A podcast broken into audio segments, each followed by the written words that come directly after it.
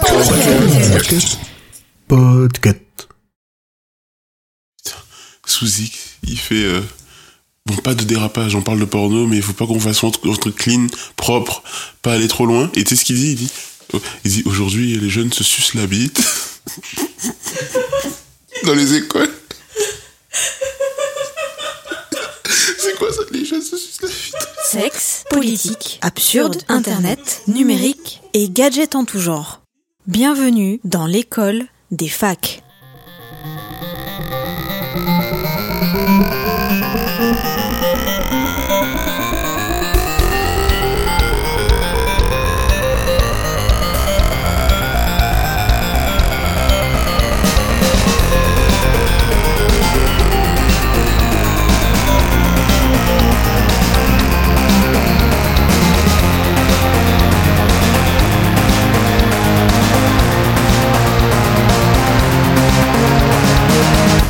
Bonjour, bonsoir, le blob n'est pas qu'un poisson avec un gros nez et vous écoutez l'école des facs, un podcast bimensuel de chroniques au sujet variés parlant technologie et ou vie numérique.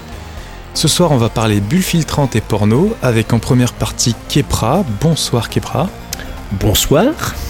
Toi tu vas nous apporter un nouvel angle sur euh, les, les bulles filtrantes. Tout à fait, parce que on parle beaucoup de la bulle filtrante euh, d'un côté, et je pense qu'il y a d'autres euh, visions de la bulle filtrante que nous omettons trop souvent. Euh, merci Kepra. Et euh, ce soir donc nous accueillons euh, une invitée, Lismel. Bonsoir Lismel. Et toi, tu nous amènes donc la deuxième chronique Oui, qui est sur le porno. oui, voilà. Je trouvais que vous étiez un peu trop sage jusqu'à présent, donc euh, Un peu trop sale, j'ai mal entendu. sage, sage. Je trouvais que vous étiez un peu trop sage. Non, on va parler de euh, comment le porno amateur euh, a été transformé par l'arrivée du numérique. Pardon maman. désolé, je, je la connais pas, je suis désolé. Avec nous donc dans le studio virtuel, vous l'avez entendu, Flash T. Bonsoir Flash T. Bonsoir. Salut, vous allez bien Quelqu'un peut dire ta gueule à François ou que je le fasse Bah, on va dire bonsoir à François Courtis, comme ça il, il pourra dire bonsoir à tout le monde et après. Hello everybody and welcome. Loise, bonsoir Loise. Salut. Emmerich, salut tout le monde. Et sous X, bonsoir sous X. Salut à toutes et à tous. Bonsoir mes amis. Cette Et émission donc, va être on horrible. Tout de suite avec la chronique de Kepra. Dans la bulle du créateur. Donc, euh, tu m'as très bien introduit en effet sur la bulle filtrante. Euh, J'ai découvert, alors qu'on dit tout le temps bulle filtrante, qu'on parlait plus de bulle de filtre en réalité. Donc, je, vais parler de bulle de filtre dans cette chronique. Euh, vous connaissez le concept de cette bulle de filtre qui a été rendu particulièrement populaire lors des élections présidentielles américaines de 2016. Le principe est globalement que sur le web et en particulier sur Facebook, via les différents algorithmes, les, les utilisateurs sont exposés à des contenus correspondant à leur point de vue, qu'il s'agisse d'articles d'actualité, de vidéos ou de simples messages de leurs amis. Un cercle vicieux qui ne facilite clairement pas la remise en question. On s'intéresse généralement à l'impact que cela a sur les consommateurs de ces contenus. Mais qu'en est-il des créateurs? C'est ce que j'ai voulu creuser. Ce concept de bulle filtrante euh, au niveau créateur était particulièrement vrai dans le monde pré-numérique. Euh, On avait des magazines sur abonnement, des journaux qu'on disait très clairement étiquetés plutôt à gauche, à droite, etc. Et l'arrivée d'un médium où tout est accessible à tous peut nous laisser penser que tout le monde est exposé à tout. Euh, Ce qui rendrait alors l'évangélisation d'un message beaucoup plus simple, mais on voit bien avec la bulle filtrante que ce n'est pas le cas. Si les consommateurs sont principalement exposés à des contenus avec lesquels ils sont en accord, cela applique a priori, même si c'est un petit peu détourné, qu'il y a plus de chances que les créateurs de contenus s'adressent également prioritairement à des consommateurs en accord avec eux. Mais quels peuvent être les impacts d'un tel filtre pour un créateur? Tout d'abord, j'y vois un risque de réassurance un peu extrême de ces points de vue. Si jamais je suis lu écouté ou regardé par des personnes partageant mon point de vue, il y a fort à parier que je ne vais pas être trop remis en question et que je vais donc penser que j'ai forcément raison. Pire, les seules personnes n'étant pas de mon avis et se retrouvant malgré tout exposées à mes contenus seront sans doute à l'extrême inverse de mes idées, venant simplement les contrer pour montrer qu'ils existent, à base d'une certaine mauvaise foi, et si accidentellement ce sont des personnes raisonnées, ma communauté ne pourra, quoi qu'il en soit, pas s'empêcher de les remettre à leur place et me confortera dans mon idée. Deuxièmement, j'y vois aussi une possible déconnexion face à la réalité de la masse. L'exposition auprès de gens qui pensent comme le créateur peut donner l'impression que le message diffusé est passé auprès du plus grand nombre. C'est la force d'Internet, on a cette exposition massive, que la mission est menée à bien. C'est particulièrement le cas pour les causes militantes, qu'il s'agisse d'alimentation, je pense au véganisme, mais c'est vrai pour beaucoup d'autres, on va dire que le véganisme est particulièrement euh, dans les sujets d'actualité, ou autres Pourquoi tu les aimes pas? Je, n'ai rien contre eux. Ou sujet sociétal à polémique, euh, le féminisme dont on parle beaucoup. Je prêche souvent des convaincus. Des amateurs de, véganisme vont euh, suivre des pages, euh, des, chaînes YouTube sur le véganisme. Des, féministes vont suivre des blogs de féministes. Et ces gens-là, les gens à qui je m'exprime, à qui je m'adresse, vont me dire que mais ce que je fais est trop bien, que j'ai trop raison, etc. Mais finalement, si je fais ces contenus est-ce que c'était réellement initialement pour conforter le sentiment de gens qui pensent déjà comme moi, ou en réalité faire réfléchir ceux qui pensent différemment? Ce qui nous amène au troisième point, avec un possible sentiment d'incompréhension qui va pousser à l'extrême.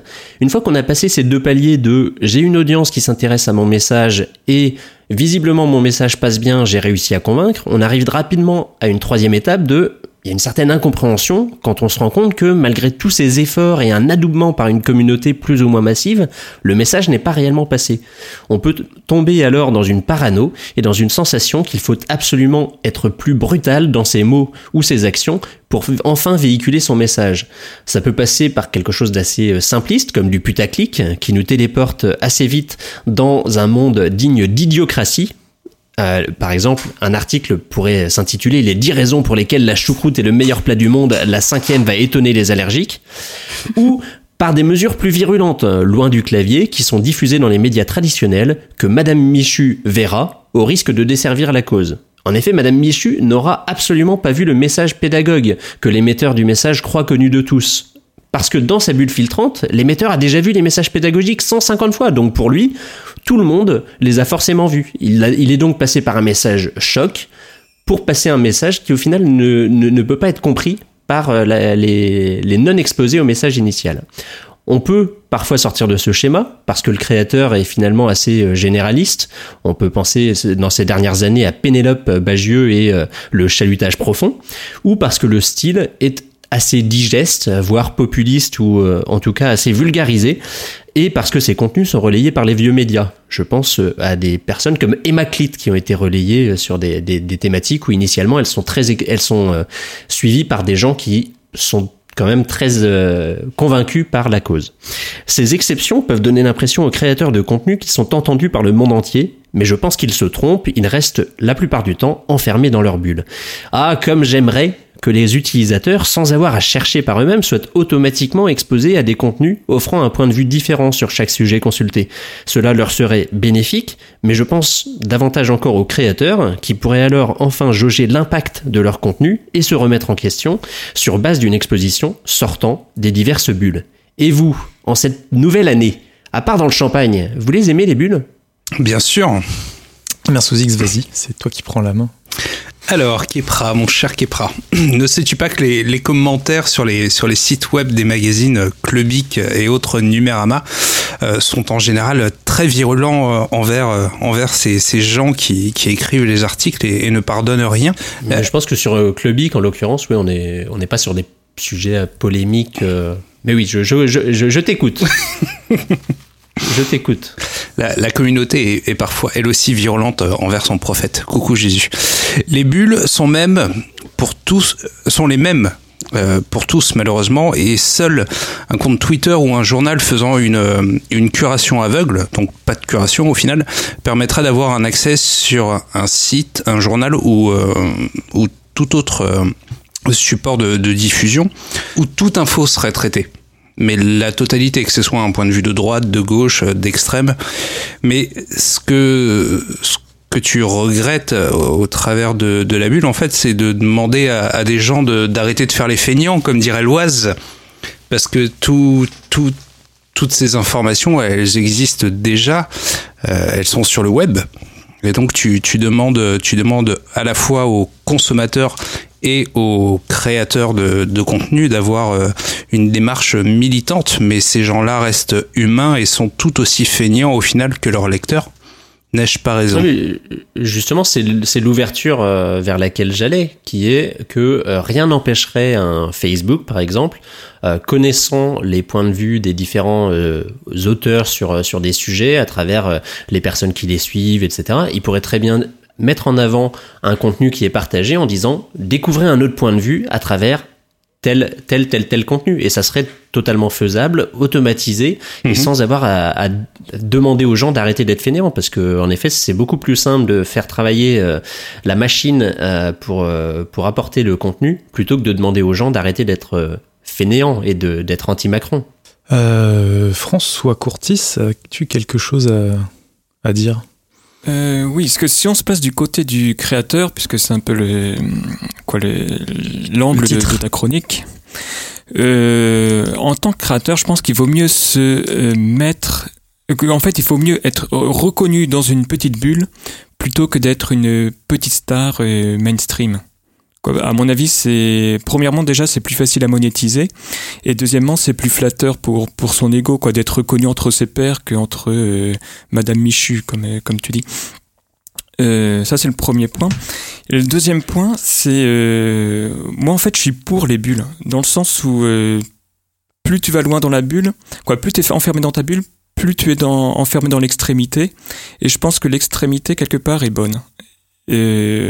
Premièrement parce que en fait selon moi tout euh, tout ressenti même si euh, même s'il y a une grosse part de fake en fait tout ressenti a une part de vérité et deuxièmement parce que quelque part dans la bulle on va plus loin dans la dans la pensée euh, dans, dans cette extrémité bah, par exemple on parlait des tu parlais des véganes et je- bon, même si Je on- surveille, hein. Non, mais- J'attends le point clairement- Zemmour, tu sais. non, mais euh, non, mais ça va être positif. Ce que je veux dire, c'est que par exemple, on sait clairement que l'ensemble des Français n'adoptera n'adoptera jamais le, le véganisme parce que la culture, tout ça, c'est trop important. La culture omnivore. Parce que tout est bon dans le cochon. Oui, voilà. Mais euh, pour autant, je pense que je sais pas.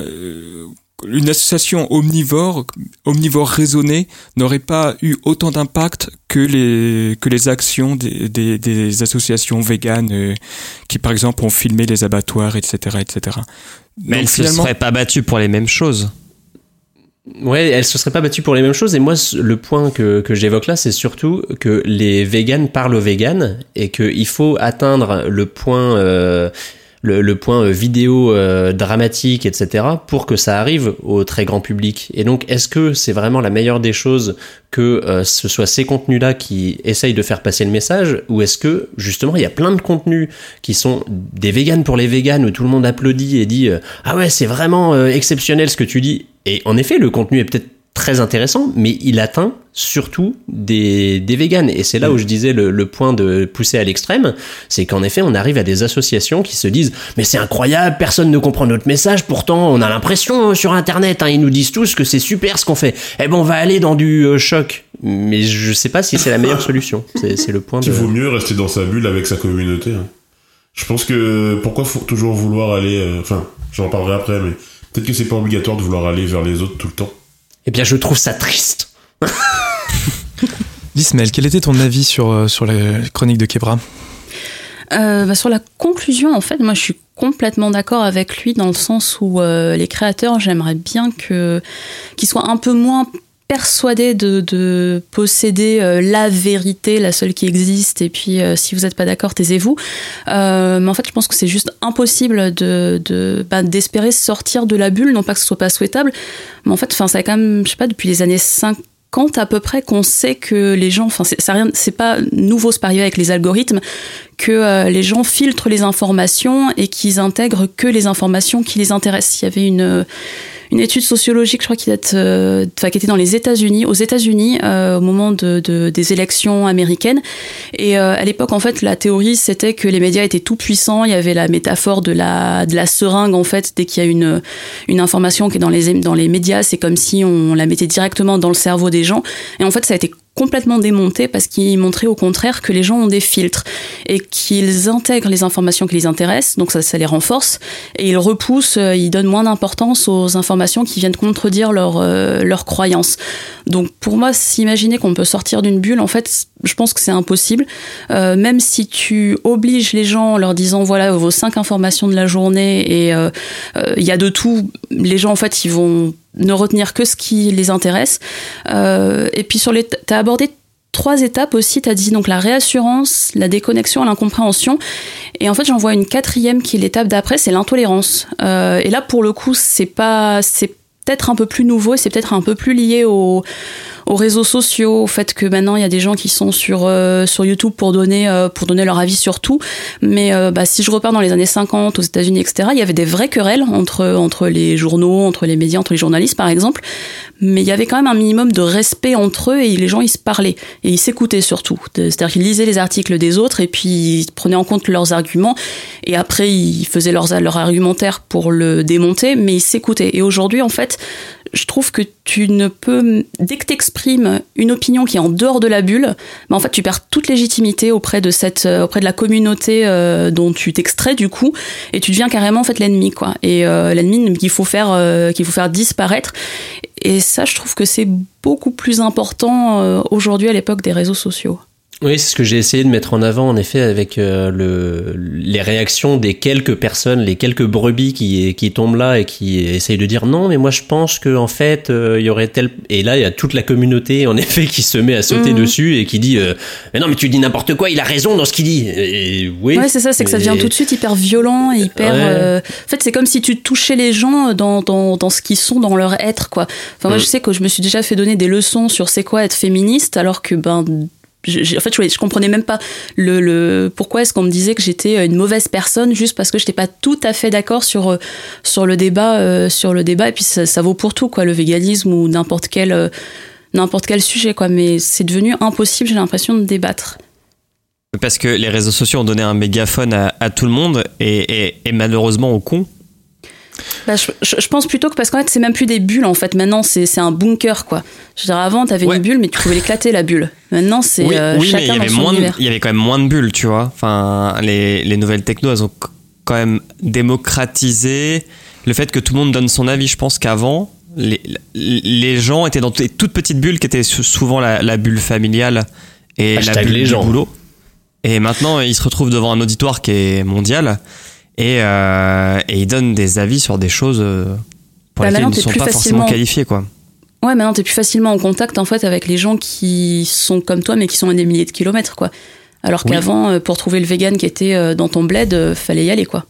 Ouais, et du coup, je suis d'accord avec toi sur le fait que ça peut-être créé de. Enfin, ça peut-être montré ou. euh, Enfin, euh, surligné euh, l'intolérance des gens envers d'autres personnes qui ont des avis contraires ou, ou juste des avis différents, quoi. Ça, ça fait une sorte de caisse de résonance là-dessus, je trouve. Mm. Et euh, si, si je peux continuer, bon, je, vais, je Oaz, vais- je vais redire ce qu'a dit Sous-X, mais euh, enfin, je pense qu'effectivement, euh, les gens vont pas chercher l'info parce qu'ils sont feignants et qu'ils n'ont pas le temps. Euh, mais ça, c'est pas très intéressant. Ce, ce qui m'intéresse plus, c'est que deux des exemples que tu as cités, qui ont percé euh, les bulles des créateurs, c'est des exemples de. C'est des strips de bande dessinée en fait. Avec Oui. euh, Pénélope Bagieux et, euh, et Emma. Je sais plus comment. Emma Clit. Emma Clit. Emma Clit. Et, euh, et je me suis demandé, est-ce que, parce que euh, quand tu fais une bande dessinée, tu as, euh, comment dire, les gens ne sont pas rebutés par rapport à un texte qui pourrait être aussi bien écrit euh, que possible. Pourquoi j'entends des, des gens qui parlent? Je suis le seul Ok. Oui. tu entends des voix. J'entends des voix, c'est mon téléphone, je suis désolé. T'as pris tes médicaments?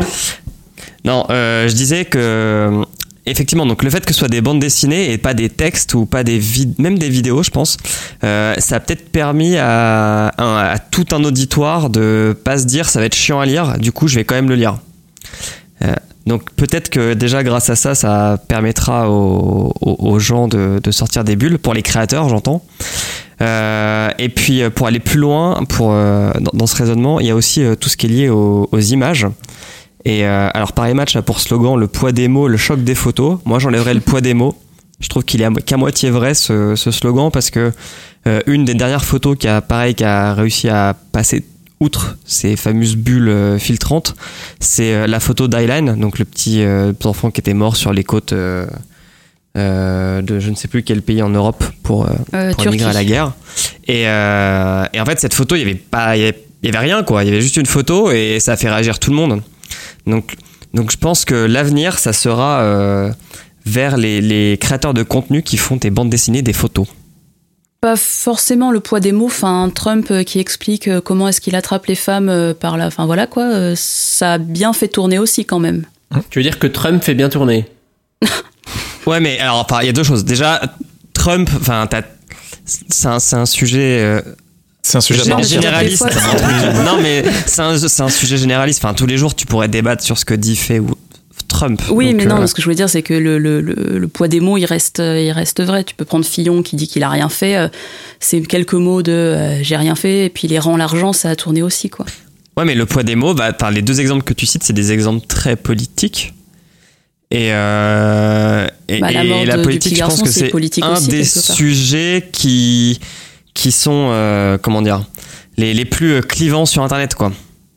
Bah, tu vois, alors que le chahutage profond, euh, Emma Clit, c'était euh, sur le. Merde, comment ça s'appelle cette. euh, La charge mentale. Cette, euh, cette notion que les femmes font tout. La charge et que mentale. les, leur, leur, euh, leur mari les aide pas. La charge La mentale, charge mais je mentale. crois que ça fait trois fois que La Kepra mentale. Donc Loise entend des voix mais n'entend pas la mienne. Putain, et j'ai un vrai problème d'enregistrement, les mecs. hein. Je suis désolé. la charge mentale. Attendez, je sais ce que je vais faire. Voilà. Euh, la charge mentale, merci. Tu vas, tu vas t'amuser, Souvix. Hein. Je suis désolé. J'ai mon téléphone en fait qui me lance des podcasts dans mon casque.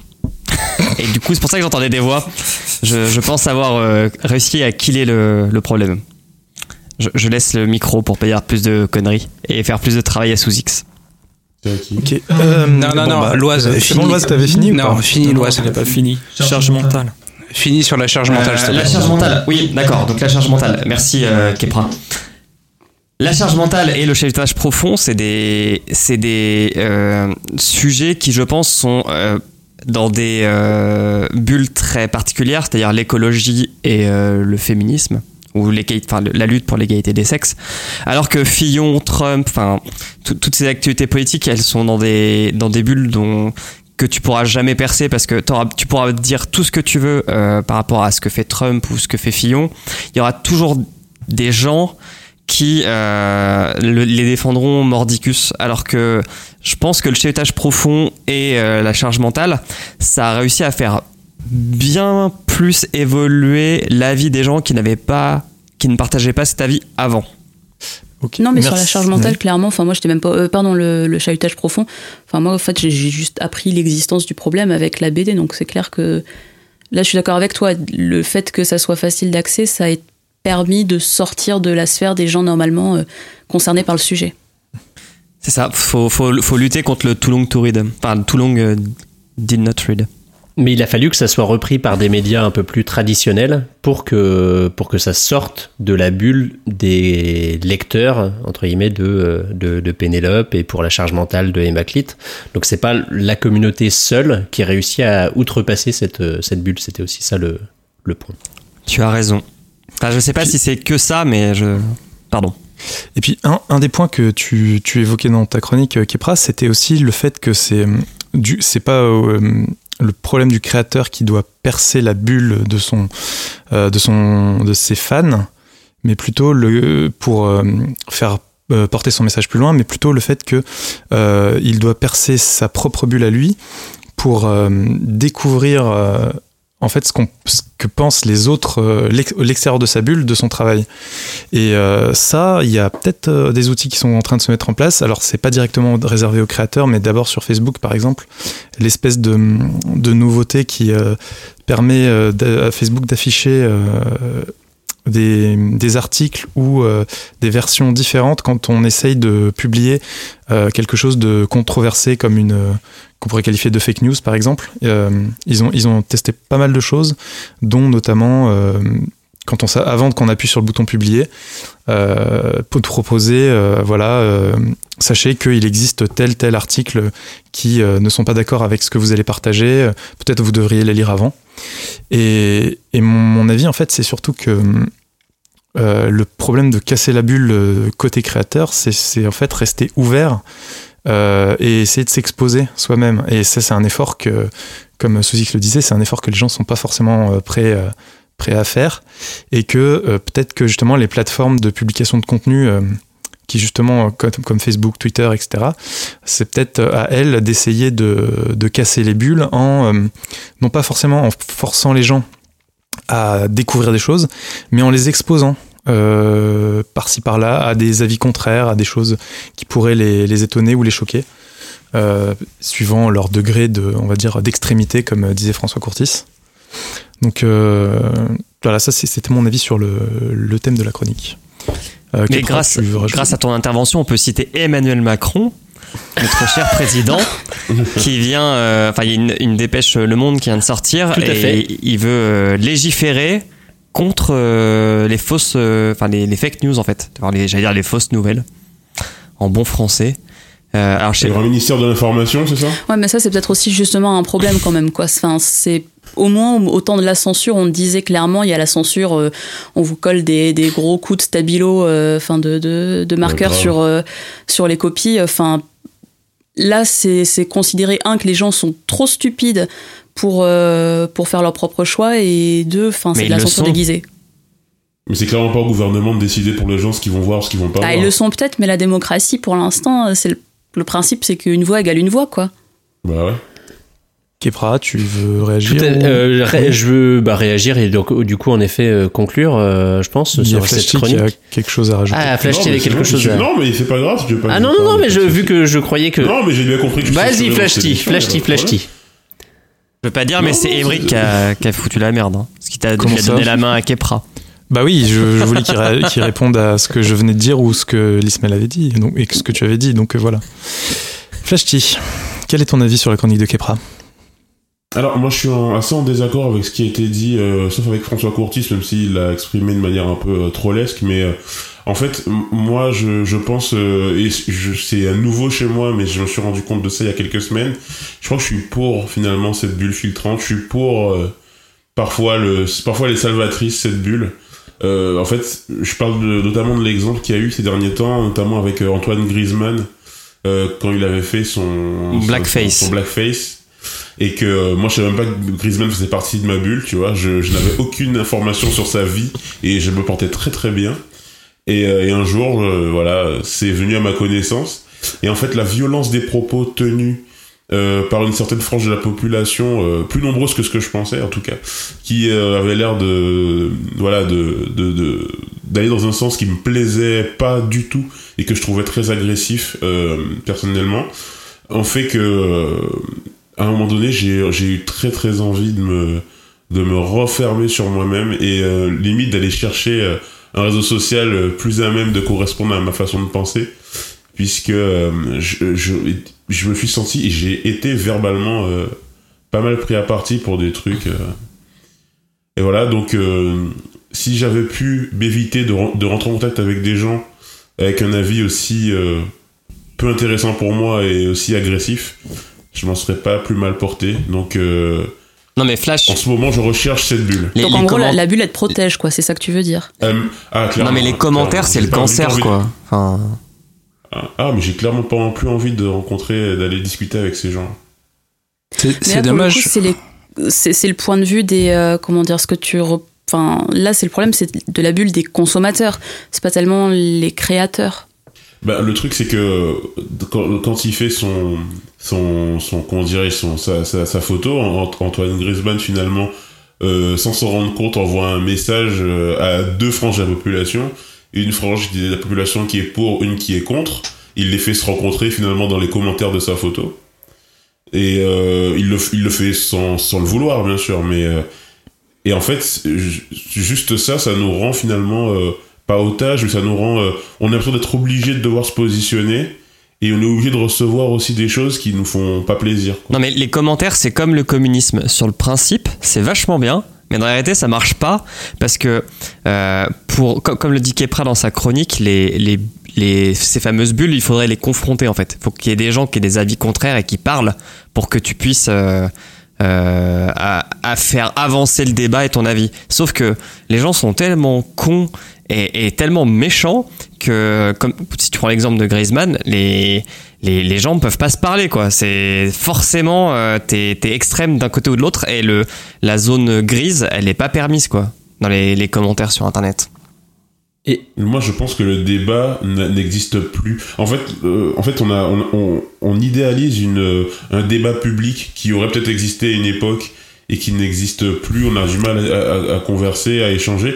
Et je pense qu'aujourd'hui, c'est, il faut plus chercher. Enfin, j'exagère peut-être parce qu'entre nous, on discute, on fait une émission qui est intéressante et tout, mais, euh, mais honnêtement, euh, la plupart des débats que j'ai vu naître sur les réseaux sociaux ou même euh, dans les émissions euh, type euh, sur RMC, les grandes gueules, les machins, c'est stérile.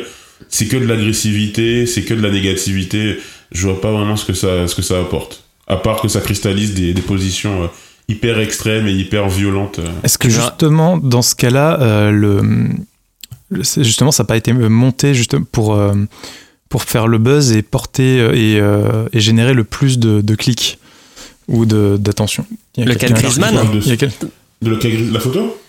Oui, euh, parce que par exemple, tu, par- tu, Je me suis posé la tu question. parlais, tu parlais des débats euh, à la télé ou dans, des, ou dans des émissions qui, qui au final c'était juste une foire d'empoigne. Est-ce que justement les invités n'étaient pas choisis euh, pour être euh, de, Ah, justement dans, tellement dans des bulles séparées qu'il n'y avait aucun moyen de discuter?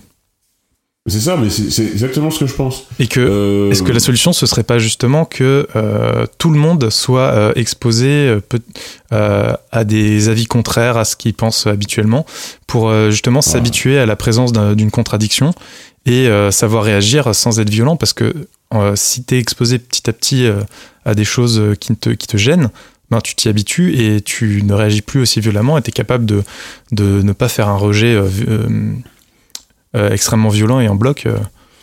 En fait, il y a- il y, a des sujets dans lesquels le degré d'acceptation de la contradiction euh, est trop bas. Par exemple, euh, moi, euh, il y a des sujets, je peux très bien. Par exemple, si on parle de ouais, euh, touche pas à mon poste, c'est bien, touche pas à mon poste, c'est nul. Moi, je m'en fous. C'est un débat euh, de surface. Par contre, quand quelqu'un vient de te dire ouais, mais tu sais, les musulmans, euh, ils posent des problèmes en France, par exemple. Euh, honnêtement, est-ce que a, j'ai vraiment envie de discuter avec une personne qui va me dire ça? Je sais pas. Je sais pas si j'ai envie de faire un débat posé, intelligent avec quelqu'un Mais c'est justement, qui c'est peut-être pas, à- c'est peut-être pas à toi de, de le faire, euh, justement parce que Oui, tu, n'as plus envie. euh. Loise, tu veux rajouter quelque chose et après on conclut? Euh, oui, juste sur les débats, euh, je pense que Internet cassant, enfin non ne cassant pas, mais euh, omettant la, la frontière ou la barrière physique, font que les gens se sentent un peu plus libres euh, d'exprimer des pensées extrêmes que euh, si tu les avais en face de toi en fait. Tu vois peut-être que les gens avec qui tu t'es pris la tête sur les commentaires de la photo de Griezmann, si tu les avais eu en face de toi, ça aurait peut-être été un débat un peu moins houleux et un peu plus constructif. Eh bien, merci Loise. C'est sur euh, cette note euh, d'optimisme que l'on va passer à la chronique de l'Ismel.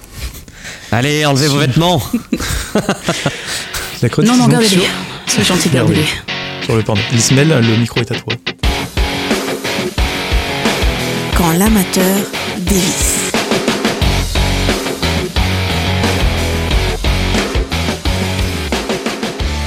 Parce qu'aujourd'hui, la pornographie a franchi la porte des établissements scolaires. Nous ne pouvons pas d'un côté déplorer les violences faites aux femmes et de l'autre fermer les yeux sur l'influence que peut exercer sur de jeunes esprits un genre qui fait de la sexualité un théâtre d'humiliation et de violence faites à des femmes qui passent pour consentantes. Mais non, Manu, enfin, c'est hyper réducteur ce que tu viens de dire là pendant ton discours sur l'égalité homme-femme. Allez, pour te le prouver, je t'emmène au Beverly, 12 euros tarif unique, projecteur 35, caisse mécanique. Tu vas adorer l'ambiance rétro. C'est le dernier cinéma porno en France et le patron, c'est Maurice, 34 ans à nettoyer les petites larmes des clients, comme il dit. On va lui demander ce qu'il pense de la nouvelle génération. Quand vous voyez des gosses dans la rue qui montrent ce qu'ils ont sur le téléphone, ils ont même pas 10 ans. Surtout des films d'aujourd'hui, ils sont euh, un peu plus hard qu'avant. Ils voient une femme euh, malmenée. Aujourd'hui, si au bout de 10 secondes, il n'y a pas de pénétration, les clients euh, vont pas être contents. Mhm. Alors en fait, ça me fait un peu mal de l'avouer, mais il semblerait que Manu n'ait pas tout à fait tort. Le porno aujourd'hui, c'est moche. Et j'insiste bien sur aujourd'hui. Alors pour s'en convaincre, il suffit de regarder euh, des documentaires comme Pornocratie, le documentaire d'Ovidi. Elle, elle y dénonce la violence croissante des films diffusés sur Internet. Et ça, c'est clairement l'effet du numérique. Du temps des VHS, les acteurs euh, du marché n'étaient pas si nombreux. On ne pouvait pas importer n'importe quoi sur le territoire et le contenu était maîtrisé. Il y avait de la violence, mais il y avait aussi des limites par exemple, les États-Unis interdisent tout scénario qui met en scène de l'inceste. Aujourd'hui, c'est open bar. La part des films vraiment sales à exploser sont les acteurs porno eux-mêmes qui le disent. Et grâce à Internet, produire un film qui ne coûte rien, c'est super facile. Tu vois, dans un pays où les salaires sont très bas, tu files une GoPro aux acteurs, tu uploads sur YouPorn et puis voilà. Et puis, comme dans ces pays, il n'y a pas de législation dans le domaine, les verrous ont sauté et Internet a transformé le X en Far West. Mais les nouvelles technologies ont aussi donné beaucoup de pouvoir aux consommateurs de la VHS, le porno amateur, c'était euh, deux cinquantenaires, pas fichu de poser un caméscope droit sur un trépied, qui vous inflige 36 minutes de missionnaire avec comme seul bon son le quick quick du sommier. Bref, ça faisait pas trop trop envie et la grande majorité des gens y restaient du côté spectateur. Aujourd'hui, ça n'a plus rien à voir. La nouvelle génération sait servir d'un appareil photo, elle se renseigne, elle apprend le montage, la lumière, elle utilise les bonnes plateformes de diffusion. Ils sont jeunes aussi, il y a beaucoup de trentenaires. Puis, ben, ma foi, pour le reste, si Rocco peut le faire, moi aussi. Alors, quelques exemples quand même. Euh, le porno dit féministe. On peut citer des réalisatrices comme Vex Ashley ou Lucy Blush.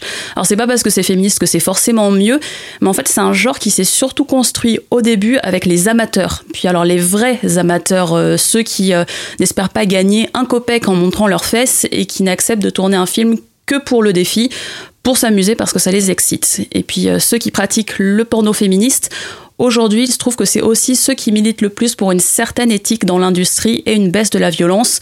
Alors des gens comme Vex, Ashley sont peut-être des pros, mais elles se sont fait un nom grâce aux réseaux sociaux, ils se sont professionnalisés en autodidacte et grâce aux outils numériques et en créant une petite communauté autour d'eux, ils survivent souvent via des Patreons. Euh, autre exemple, au-delà du féminisme, il y a tous les types de militantisme. En fait, vous connaissez peut-être Fuck for Forest. Alors, ce sont des Norvégiens, ils proposent ben, du contenu qu'ils ont tourné généralement eux-mêmes ou avec leurs amis. C'est payant, mais l'argent est utilisé pour des projets de sauvegarde de l'environnement. Donc là encore, il y a un lien avec l'éthique. Et puis il y a les communautés sur, sur euh, Tumblr, Instagram et Discord. Si vous avez les bonnes adresses, c'est là qu'on découvre l'inventivité, la qualité de ce que les amateurs savent faire désormais. Alors, en dehors de l'élément purement sexuelle, certaines photos pourraient carrément apparaître dans des magazines de mode tellement elles reprennent bien les codes de la beauté actuelle. La composition, la retouche, la position des corps, c'est très recherché. Et en fait, du coup, bah, ça n'a plus rien de glauque. C'est 100% gratuit. Et ce qui est intéressant, c'est qu'il y a même une montée en gamme sur le fond et sur la forme. C'est-à-dire que les images mal tournées avec le gros plan sur le schmilblick, ça existe encore. Elles sont devenues plutôt l'exception sur ces plateformes. Et ce sont presque les amateurs qui tirent euh, l'industrie vers le haut sur le plan euh, esthétique. Alors du coup, bon, c'est évident que le X a toujours été parmi les premiers adoptants des nouvelles technologies. On peut citer le téléphone rose, le Minitel et maintenant le web. La différence, c'est qu'avant, les sociétés spécialisées menaient la danse. Aujourd'hui, sont les utilisateurs. Côté pro, ça a forcé les studios à se réinventer. Donc, Dorsel, par exemple, se lance dans, dans la VR, euh, le, pardon, le VR a mis en place un incubateur de start-up qui sont spécialisés dans le porno. Par contre, côté amateur, ça a vraiment tout changé. Alors évidemment, il y a tout qui est pas parfait. On peut parler de revenge porn, on peut parler du documentaire euh, Hot Girls Wanted sur Netflix. Mais qu'on le veuille ou non, le sexe a toujours eu un pouvoir monumental. Représenter le sexe, ça existe depuis des millénaires. Et du coup, déclarer la guerre au porno, ça a aucun sens. On peut plutôt espérer que les nouvelles technologies peuvent tirer les choses dans le bon sens. Euh, du coup, pour finir, je vous propose deux axes de réflexion, histoire de cadrer un peu le débat, parce que Suzy, je sais que ça te donnait des sueurs froides. Première question, quels sont d'après vous les effets positifs du numérique sur le porno, s'il y en a? Deuxième question, est-ce que vous pensez que les amateurs peuvent prendre euh, une partie du pouvoir, un peu finalement comme dans la musique, où euh, le numérique a changé le rapport entre les majors, les amateurs et les consommateurs Flash T, tu veux te lancer en premier Euh, oui, euh, alors. Vas-y, bon que- courage. Pas- non, mais euh, pas de souci. Mais moi, en tant que consommateur de porno, euh, je pense que je suis euh, légitime pour parler du sujet. hein.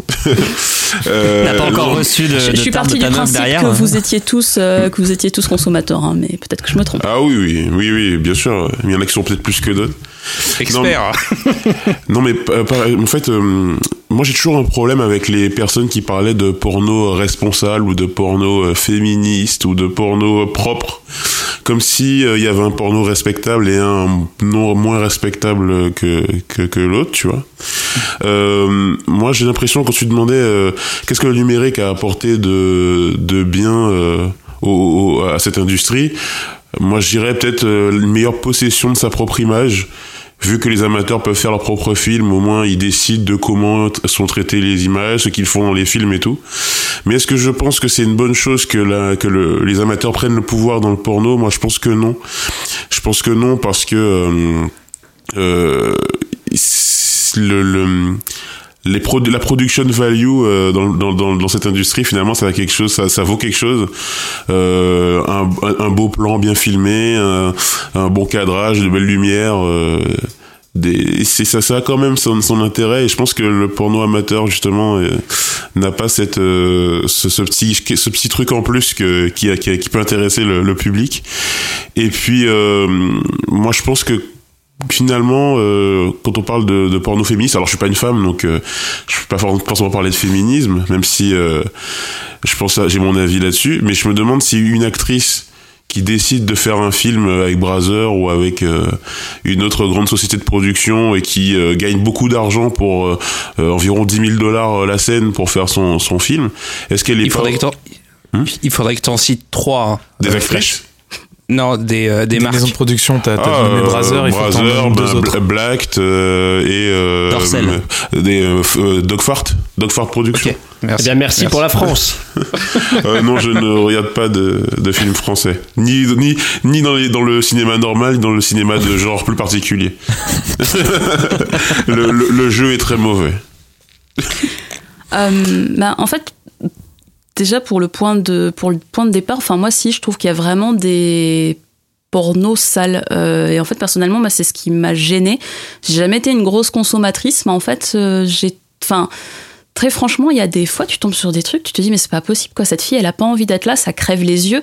Et en regardant des documentaires il y avait vraiment Hot Girls Wanted sur sur euh, Netflix qui a pas mal tourné qui a fait pas mal parler de lui. Et c'est hyper malsain. Tu vois le côté euh, le côté vraiment malsain des filles qui sont là mais elles, elles savent pas pourquoi. Et il y a vraiment pas mal de violence. Alors bon je vais pas non plus aller un petit peu trop dans les détails crus parce qu'on va essayer de rester tout public.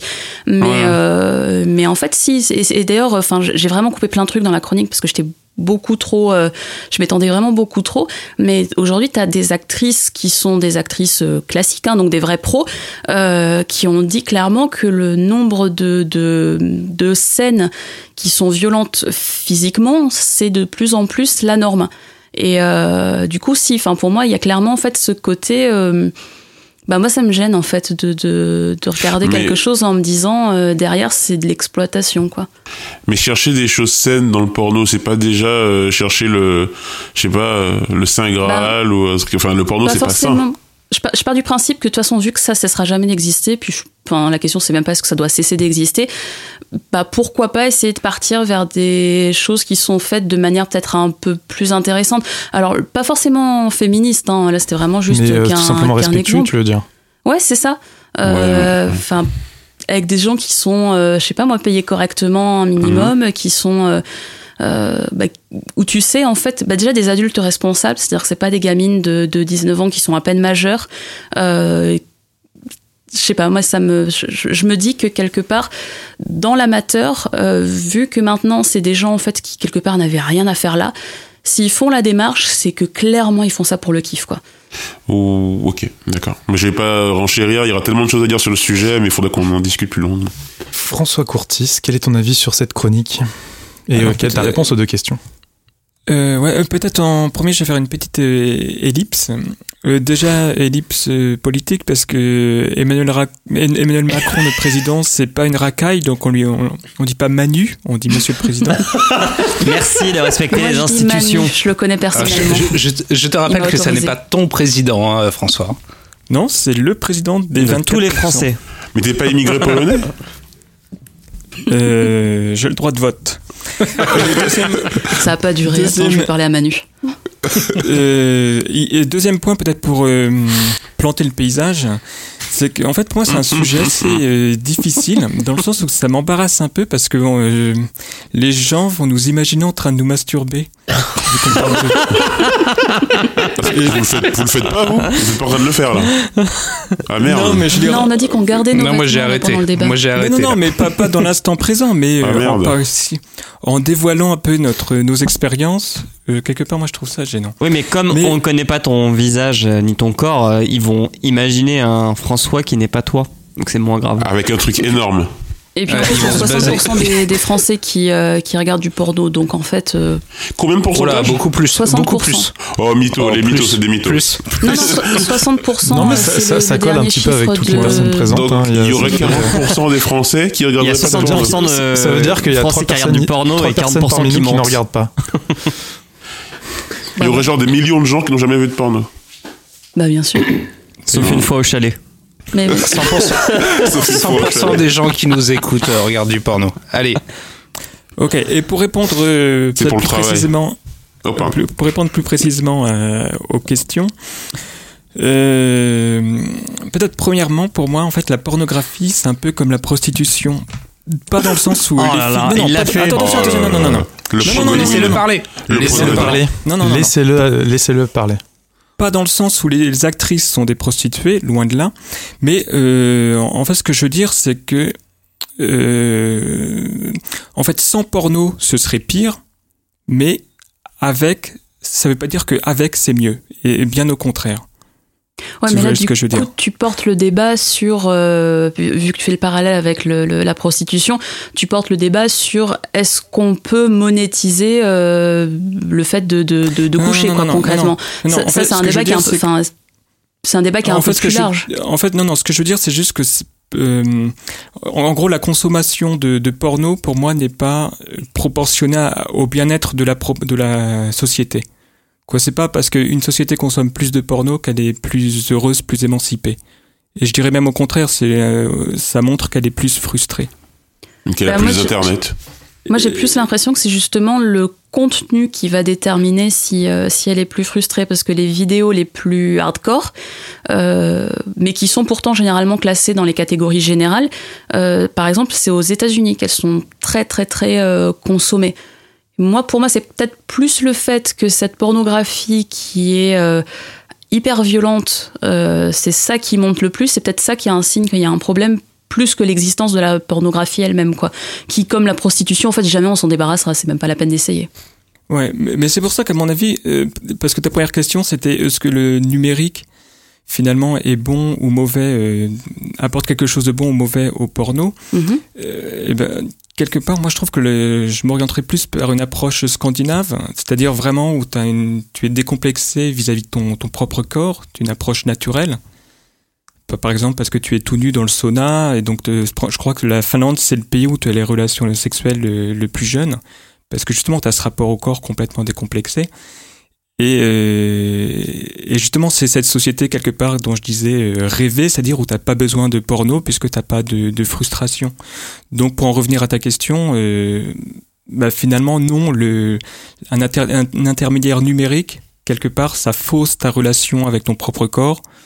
Et finalement, euh, à mon avis, c'est une fausse euh, bonne solution. Allons plutôt euh, au sauna. Dans les Hansen. Non mais Non, mais c'est bien, c'est bien ce qu'il dit. Ah, c'est bien, c'est bien, ouais. C'est vraiment bien ce qu'il dit. hein. Mais non, mais Vraiment, c'est euh, c'est pas mal. Hein. Alors qu'est-ce que dit Flash? Pouf Ouais, ouais. Et pour, et pour le, la deuxième question qui était, euh, qui était ah, le porno euh, amateur. Est-ce que, oui. Ouais, Est-ce que, les, c'est les bien- amateurs peuvent Ouais. changer euh, Est-ce que les peuvent- amateurs peuvent prendre le pouvoir? Voilà, C'était ça. hein. c'est ça. Et Ouais, et ici, là, moi, j'ai un petit problème, à mon avis, un petit problème logique, puisque en fait, les actrices sont, euh, comme tu disais, sont quelque part poussées à se créer une communauté. Et euh, mais à créer une communauté, c'est-à-dire se dévoiler, dévoiler de, soi-même, dévoiler du privé, et se dire qu'on est, euh, qu'on serait plus euh, sensible à du euh, euh, potentiel stalking, et donc à se retrouver euh, avec des problèmes dans sa vie euh, professionnelle, puisque si tu es amateur, c'est-à-dire que tu as besoin d'avoir un métier à côté, sauf que euh, si tu es grillé par ta communauté, que tu t'appelles Madame Michu, tu peux avoir des problèmes. Donc, Alors celle Quoi, il qui y a crée si- une, une communauté, en fait, c'est plus vraiment des amateurs. Donc l'exemple que j'avais donné de, de Vex Ashley, euh, c'est plus une amatrice en fait. Ça le fait, euh, ça doit faire euh, quelques années qu'elle en vit. Euh, après sur le stalking, je suis d'accord avec toi, sauf que ben, les pros aussi sont probablement euh, harcelés, sauf qu'elles ont peut-être la structure de la de, bah, du gros studio pour les protéger, vie- quoi. Elles gagnent leur vie avec, donc quelque part. euh, Mais Vex elles Ashley ont- aussi, en fait, pour le coup. C'est-à-dire qu'en fait, elles, c'est, elles sont euh, à mi-parcours entre. Enfin, c'est une pro dans le sens où elle gagne sa vie avec, mais euh, c'est une ancienne amatrice en fait. Elle n'est pas passée par les canaux habituels de, euh, des studios de production euh, pour se faire un nom et pour devenir quelqu'un qui est suivi par une communauté, mais euh, c'était une ancienne amatrice. Elle s'est débrouillée toute seule avec euh, enfin au début c'était une, une cam girl en fait, et euh, c'est comme ça qu'elle est qu'elle a créé sa communauté. Maintenant, elle a un Patreon euh, pour pour euh, financer euh, ses films, etc. Quoi. Mm. Mais parce que en fait, quand tu dis dans ta chronique, tu dis les amateurs font du porno parce que juste parce que ça les excite et non pour gagner de l'argent, quoi, certains.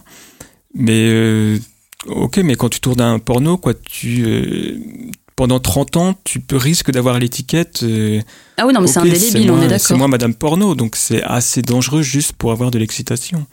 Mais après, ça, c'est un. je- Oui, non, je suis d'accord avec toi. hein. Personnellement, ça me viendrait pas trop à l'idée, mais euh, ça, après, c'est un choix personnel, quoi. Et justement, c'est un choix qui est de plus en plus adopté par euh, des gens qui sont assez jeunes, qui sont habitués à la technologie. Et, euh, et aussi qui savent se rendre un minimum anonyme, c'est-à-dire qu'on n'est plus non plus dans le film assez classique avec, je sais pas moi, le plombier qui vient, enfin bref, voilà. T'as peut-être plus des scènes un peu plus courtes qui montrent euh, les choses différemment. Enfin, t'as une communauté qui fait aussi, par exemple, que des photos, pas forcément des vidéos, et euh, qui va qui va réussir à préserver un certain anonymat. Euh, on va passer à Kepra. Kepra, toi, que- quel est ton avis? Quelle est ta réponse aux questions de fin de chronique? Alors je vais apporter une première partie de réponse à la première question par une ellipse. euh, pour imiter euh, mon, modèle, François Courtis. je dirais que au-delà de ce que le numérique a apporté au porno, il y a beaucoup de choses que le porno a apporté au numérique, hein. tant en termes de fonctionnalité, de, Et on de peut le business remercier mo- pour ça. de, de business model, etc. Il y a beaucoup de fonctionnalités de YouTube, euh, par exemple, qui n'existeraient pas euh, sans les plateformes de porno euh, sur le numérique. Donc, euh, pas mal de choses dans ce sens-là, ce qui est déjà pas mal pour, euh, le, Oui. pour le numérique. Et puis, et puis l'iPhone X. L'iPhone X, euh, Free, Free, Free et tout ce qui tourne derrière grâce à, Fran- à Xavier Niel qui a, qui a pu euh, qui a pu financer tout ça. Bref, ça c'était l'ellipse. La- L'autre côté, c'est que je pense qu'il y a une une différence entre ce qui s'est passé à court terme et justement ce vers quoi ça risque de tendre à moyen et long terme, avec des un côté un peu pourri euh, du court terme en se disant euh, bah il y a tout un nouveau canal où euh, ça coûte pas cher à produire, on peut faire plein de choses, etc. qui euh, amène à une euh, inondation de, tous les contenus et en effet tous les travers euh, que ça peut amener. Mais en parallèle, sur le long terme, une, euh, une mise face à la réalité de bah oui, si nous, euh, boîte de production, euh, on peut faire tout ça pas cher, il y a aussi des amateurs qui peuvent faire des contenus qui sont relativement qualitatifs et une obligation un peu de, de rationaliser.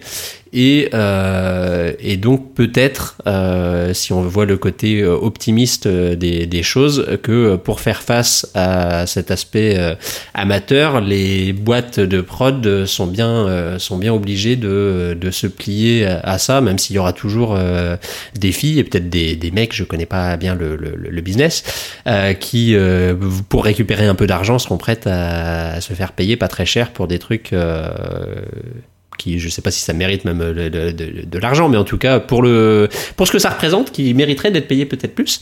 Euh, donc ça c'était le premier point. Et euh, sur le côté euh, amateur ce que je vois c'est surtout le Enfin, pour moi, la diversité de ce qui va pouvoir être appelé euh, amateur et donc le, pour le coup, pas forcément que le côté positif, mais aussi le, bordel que ça que ça génère avec euh, plein de choses qui euh, se font passer pour amateur parce que justement, c'est c'est un peu le, le, le, côté tendance de ça c'est amateur, ça c'est amateur et du coup la dissimulation derrière un- un- une appellation d'origine contrôlée amateur de choses qui au final sont euh, tout aussi contrôlées par du business euh, et qui sont un peu euh, sales du coup parce que euh, on fait croire que c'est de l'amateur alors que pas du tout.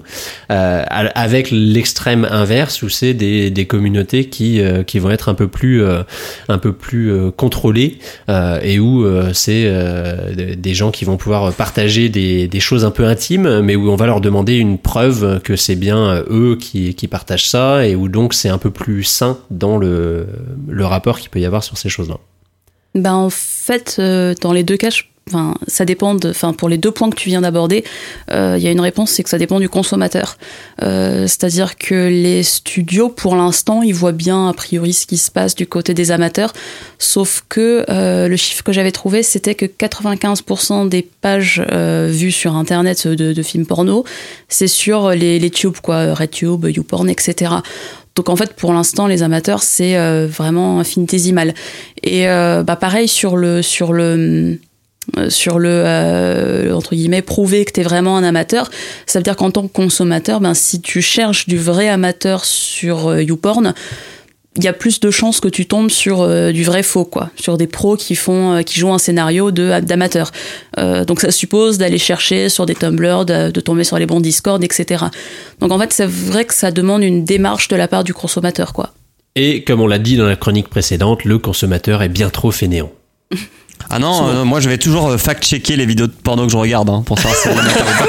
Oui, bien sûr.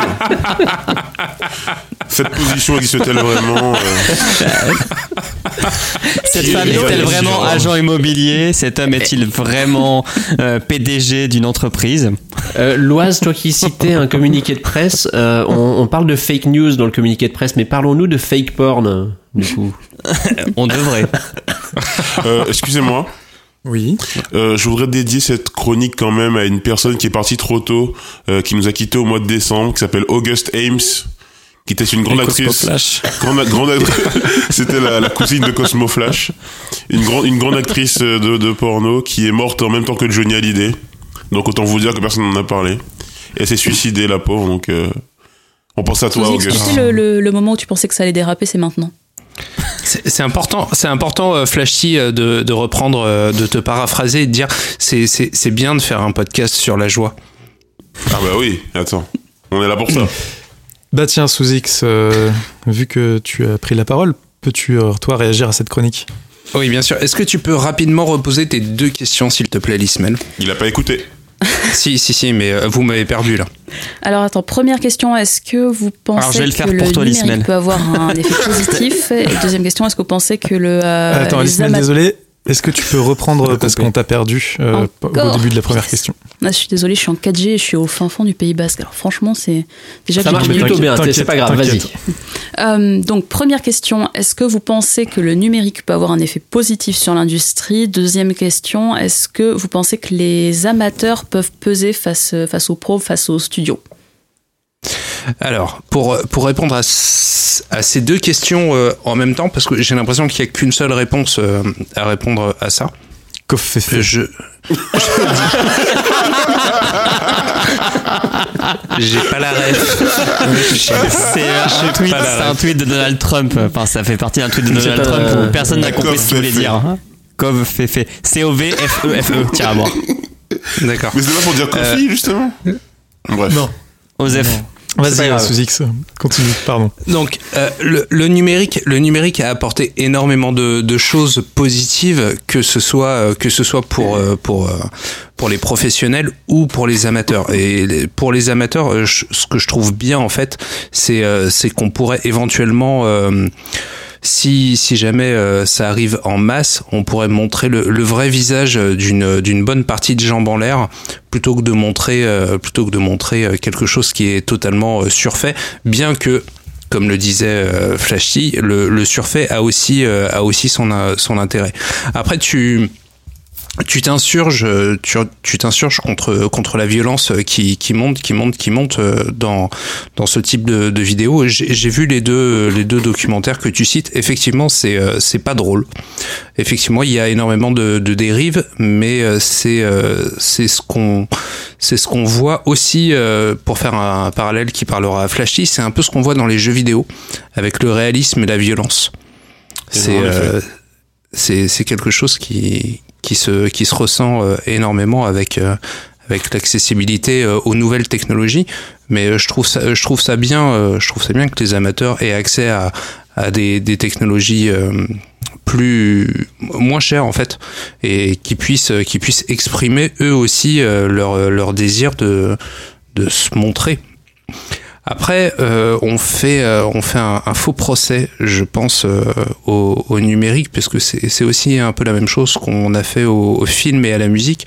Tous ces tubes euh, dont ils se plaignent euh, durant les, les documentaires, c'est c'est exactement la, la même chose que rencontre l'industrie du, du disque et, euh, et du cinéma aujourd'hui. C'est des gens qui ont, qui ont pas su prendre le, le pas euh, du numérique, le virage même, euh, dirais-je alors que c'est eux-mêmes, comme disait Kepra, qui ont euh, démocratisé depuis euh, depuis l'invention de la VHS. C'est eux qui ont démocratisé absolument tout, toutes les technologies. Donc euh, c'est compliqué, compliqué de les entendre se plaindre aujourd'hui alors qu'ils étaient pionniers dans ce domaine-là, je trouve. Ah oui, non, mais complètement. Les studios, ils ont pas pas du tout anticipé, ils ont pas su prendre, prendre le, le, le tournant, ça c'est clair et net. Euh, juste pour revenir sur le parallèle avec le jeu vidéo, je te crois, Mhm. sauf que les jeux vidéo, enfin, ça reste des, des, ça reste du virtuel, quoi. Tu, tu fais exploser un personnage, on s'en fout complètement. Là, on parle de, de vrais gens Alors quand même. euh, oui, oui et non. Euh, je, je parle de, de jeux vidéo parce que euh, les jeux vidéo, les gamins à 8 ans, ils commencent à jouer à GTA, ils commencent à tirer des, sur des gens dans la rue, à voler des voitures. Et euh, d'après d'après ce que je peux lire dans la presse aujourd'hui, à 11 ans, les gamins, ils se ils se sucent la bite dans dans les écoles. Oh là là, oh là là. Vous remarquez Et là, ça dérape, mais sans le frein à main, quoi. Alors, Rupture, rupture Craignez du le frein. plus le dérapage, c'est lui qui l'a mis. Rupture du frein, ouais. Rupture du frein sous X. plus d'une heure sans. Ouais, non, là, franchement, euh, je m'attendais pas à celle-là. Euh, mais en Non, même non, temps, sou- souci que ça renvoie à ce que disait euh, dans le, le deuxième bout de son là, que j'ai que, que j'ai passé le Maurice, c'est ce qu'il dit. Hein. Mhm. Euh, Mais c'était- exactement. C'était un truc sur le dernier cinéma porno en, en France. Et en gros, il disait bah, il y a des. Il y a des clients, et puis euh, les clients qui ont l'habitude du cinéma, ils continuent à venir. Mais aujourd'hui, les jeunes, en fait, à 10 ans, ils ont tout sur leur portable, quoi. Oui, exactement. Et j'en parlerai dans l'épisode prochain. Je peux parler? on- on- Ouais, vas-y, je ferme ma gueule. Mais je, je pense qu'il y a, a, a pas que du positif. Tu, tu demandais à ce qu'on évoque ce point-là, mais je, je pense qu'il y a aussi pas mal de négatifs euh, pour les enfants en bas âge. Kepra a Voilà. dit beaucoup de choses que je voulais dire, donc je vais quand même les redire parce que pour euh, apporter s'il te plaît. un, un effet. Pour que ce euh, soit chiant. Exactement. Euh, donc, est-ce, qu'est-ce que le numérique a apporté euh, ou- a apporté des progrès au numérique? Oui, bien sûr. Parce que tu, tu, tu le places comme un early adopter, mais c'est au-delà de ça, c'est un, un acteur qui Prescripteur. ouais, qui décide, qui prescrit. Donc, il y a effectivement la VHS, le format VHS de cassette qui a été choisi par les, enfin, les studios porno plutôt que la Betacam, qui est un format qui a, dont les noms, les, gens ont même oublié, oublié le nom. Euh, le Blu-ray contre le HD DVD, ça a quand même démocratisé des technos comme le caméscope, le pay-per-view, et maintenant le streaming vidéo, la VR, et euh, même le marketing euh, digital customisé. Savoir que, enfin, je pense que les, les, les boîtes de porno, c'est les premières qui ont chopé ton IP, qui ont fait de la GeoIP pour te dire, hey, il y a une meuf juste à côté de chez toi dans ta rue, euh, grâce à, à la localisation de ton, ton ordi, quoi. La fameuse femme près de chez toi. La fameuse femme près de chez... Non, mais c'est vrai, hein. C'est, c'est, c'est, c'est toujours une un... femme célibataire près de chez toi. cette fameuse. Non, mais le porno, c'est un laboratoire euh, qui euh, expérimente, qui, a- qui disrupte pas mal quand même, je trouve. Euh, c'est le point disruption. Le deuxième point, c'est que, alors moins bien, c'est que le numérique, ça a quand même énormément désacralisé le, le porno.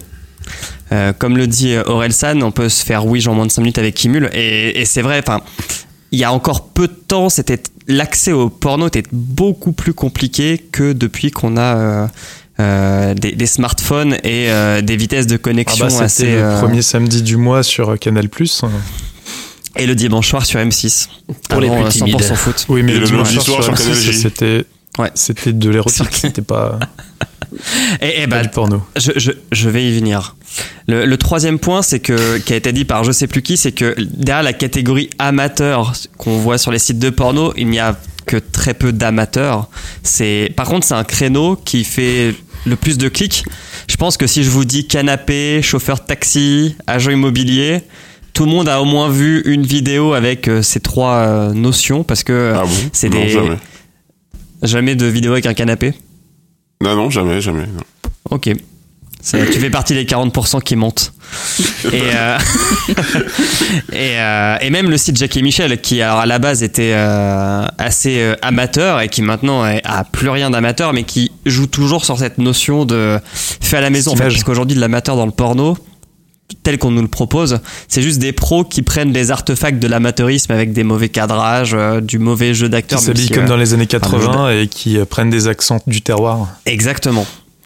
Ouais, mais c'est justement Et- aussi un des trucs qui change.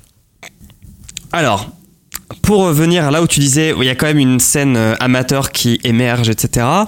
Pour citer Emmerich, euh, il, il faut savoir, il ne faut pas confondre pornographie et érotisme. Et tout ce que tu décris dans le vrai amateurisme, je trouve que ça ressemble beaucoup à de l'érotisme. Donc l'érotisme, c'est c'est évoquer la sensualité, hein. c'est pas montrer l'acte, mais c'est le suggérer. Euh, les cam girls, c'est quand même. Je quand même mettrai chaud. pas les.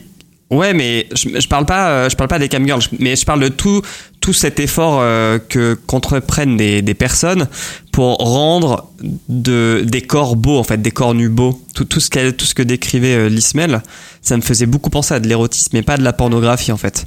Et, et, et grâce euh, à cette ce nouvel érotisme, il y a quand même des gens qui peuvent, euh, et des vrais amateurs, qui peuvent publier du contenu érotique euh, sans forcément montrer leur tête et du coup euh, sans craindre le contre-coup d'une révélation dans la sphère publique, familiale ou, ou de l'entreprise.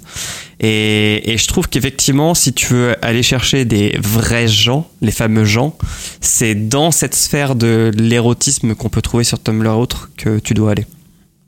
Alors, euh, je pense que tu as raison, Désolé d'avoir été long. où... Non, non.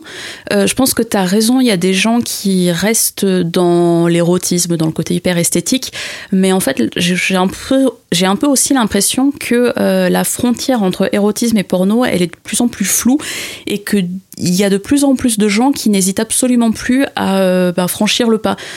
Typiquement, dans, dans l'un des studios très très alternatifs dont, dont je parlais, de, de Vex Ashley. Elle, elle, elle, c'est une pro. Elle embauche des pros pour certains des tournages, mais il y a aussi plein d'amateurs qui interviennent. Euh, ils vont faire un seul film, ça va être un, un one shot, mais c'est des vrais amateurs, quoi. Alors peut-être que c'est beaucoup ça reste plus du porno niche quand que ce hein. que ah oui non mais ça reste- c'est du vrai porno hein, il y a absolument aucun doute sur la question mais euh, peut-être alors après c'est peut-être moi qui euh, enfin j'ai pas non plus une vue globale sur toute l'industrie du porno donc peut-être que c'est plus niche que ce que j'imagine quoi j'enregistre ton euh, désaccord Si vous voulez, si vous voulez, euh, j'ai un peu de data parce que pendant que vous parliez, j'ai travaillé. Et, euh, Je suis parti non, faire pour courses.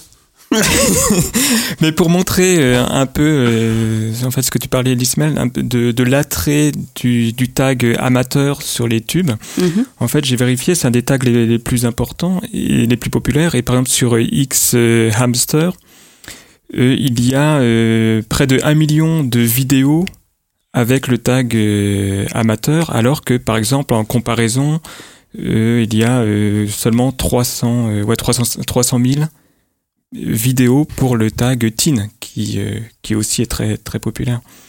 Et si on convertit en fait en, en millilitres d'éjaculat, oh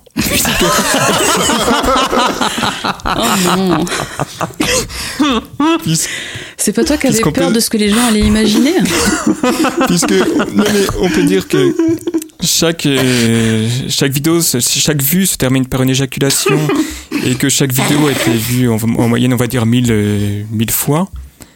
Ça nous donne, j'ai compté, ça nous donne 1 million de litres. Euh, non, 3 millions de litres. 3 millions de litres pour le tag amateur sur X Hamster.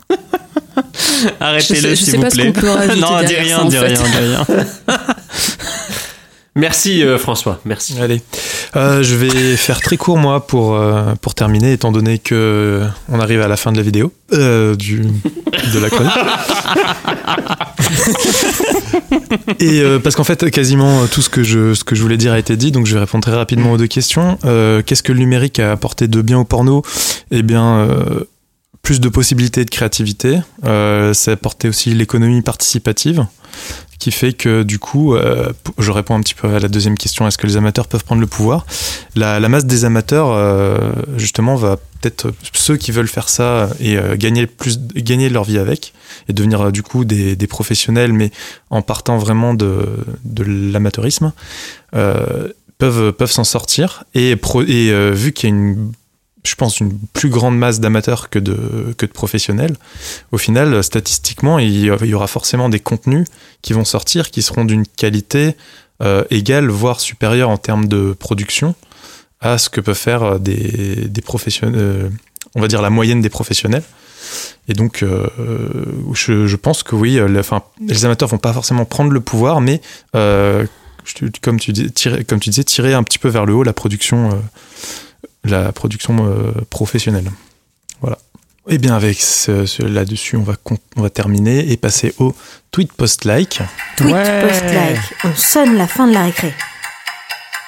J'espère que vous avez tous bien travaillé et préparé vos tweets post-like et que vous n'allez pas me faire des recommandations. Non, c'est tout choisi, c'est votre meilleure vidéo porno sur YouPorn. que votre chien a vomi ce matin. euh, Alors, figure-toi que je n'ai pas de truc Attends, j'ai quand même un mec qui, dans ses recos, me dit qu'il faut manger des légumes hein, dans un autre podcast, alors te plains pas. hein. L'Oise. Euh, Quel est ton alors, tweet post-like mon tweet post-like, euh, c'est un cri d'énervement contre euh, Monsieur Ah. Pépi. contre Monsieur Guillaume Pépi. Pépi.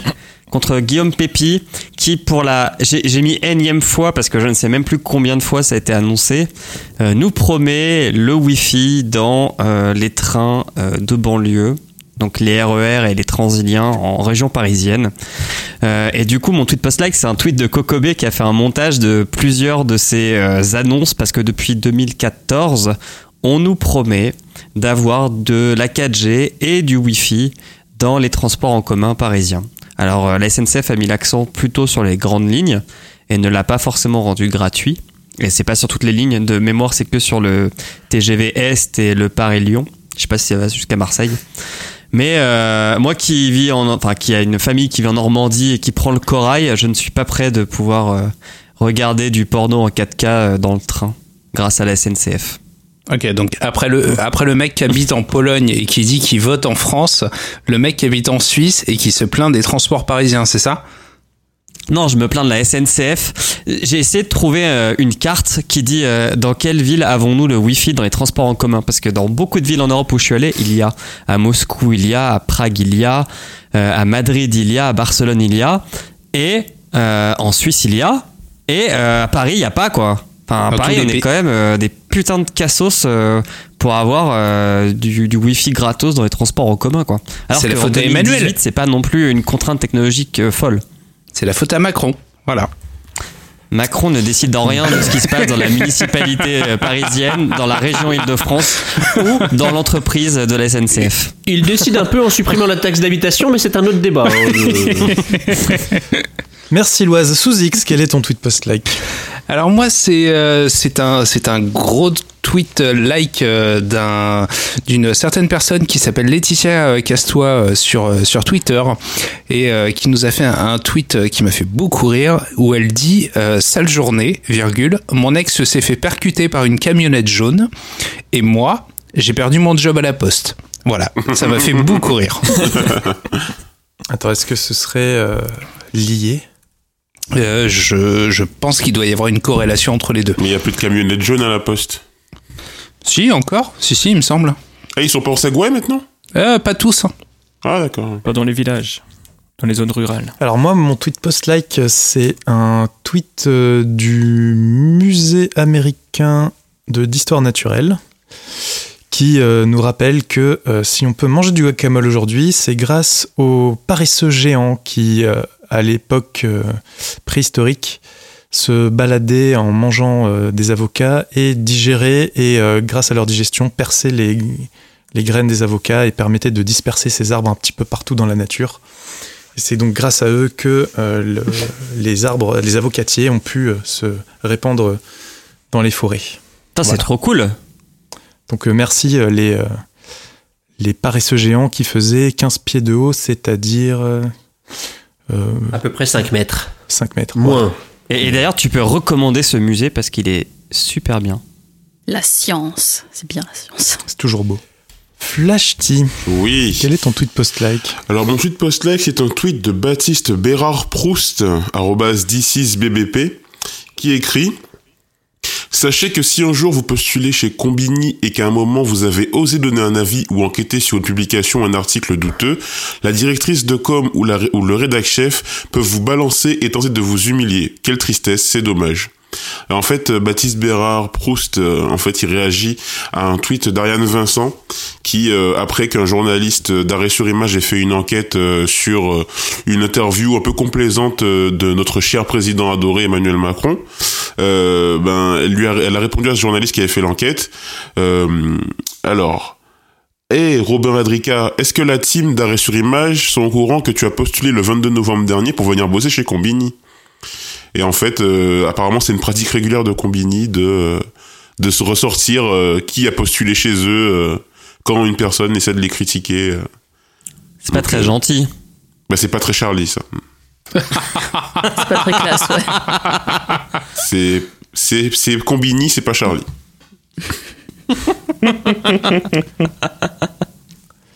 Et enfin, François Courtis, quel est ton tweet post-like?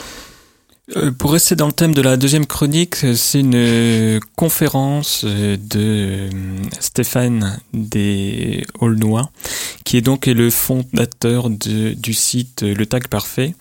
Et dans cette conférence donnée euh, pour euh, Web Today, euh, il nous explique en fait le, euh, le concept des euh, webcams porno, le modèle économique, comment ça marche, etc. Comment justement les amateurs euh, se sont lancés sur ce, euh, grâce à ce modèle, grâce à ces plateformes. Et comment aussi, par exemple, ce système est- de webcam sur un modèle freemium est aussi utilisé par le non-porn, par exemple en Corée. Voilà. Merci François. Et c'est donc là-dessus que nous concluons l'émission. Chères auditrices, chers auditeurs, merci de nous avoir écoutés. N'hésitez pas à nous envoyer plein d'amour sous forme d'étoiles sur iTunes. Euh, D'ailleurs, s'il y a des sujets sur lesquels vous souhaitez nous entendre, vous pouvez nous les suggérer dans un commentaire 5 étoiles et promis, on se penchera dessus. Si vous souhaitez réagir et pourquoi pas intervenir comme l'Ismel dans une prochaine émission, faites-nous signe. On est présent sur Twitter et Facebook, à École des Facs. Et comme l'a dit Souzix, on est maintenant sur YouTube, l'École des Facs Podcast. Et je n'ai toujours pas rattrapé mon retard. C'est pas grave, c'est pas grave. Et à un, Fainéant. million d'abo- à un million d'abonnés, sous X fait un striptease. c'est parce qu'on avait dit? Ah merde. Non, sérieusement, faites Vous comme pouvez- l'Ismel. Ouais. Vous pouvez également retrouver les liens de l'émission sur notre site écoledesfac.fr.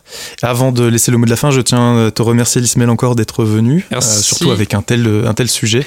Bah, merci à vous Euh. pour l'accueil. Hein. Désolé si des fois c'était pas toujours euh, hyper précis. Non, non, c'était très, très bien. Non, mais pas de intéressante. Merci beaucoup d'être Et venu. où peut-on te retrouver, Lismel Ne me retrouvez pas, vaut mieux. Twitter. Franchement, après ce sujet, vaut mieux que je,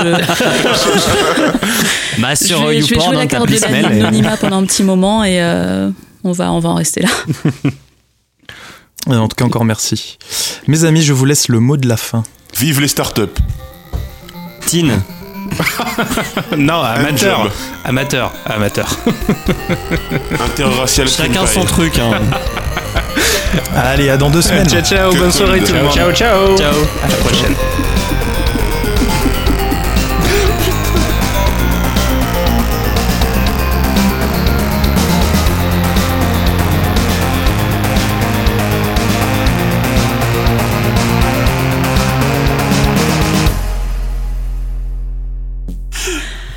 Suzy, tu pourras supprimer toute la partie à la fin où j'y détaille S'il te plaît. Parce que mon, patron, il écoute mes, podcasts.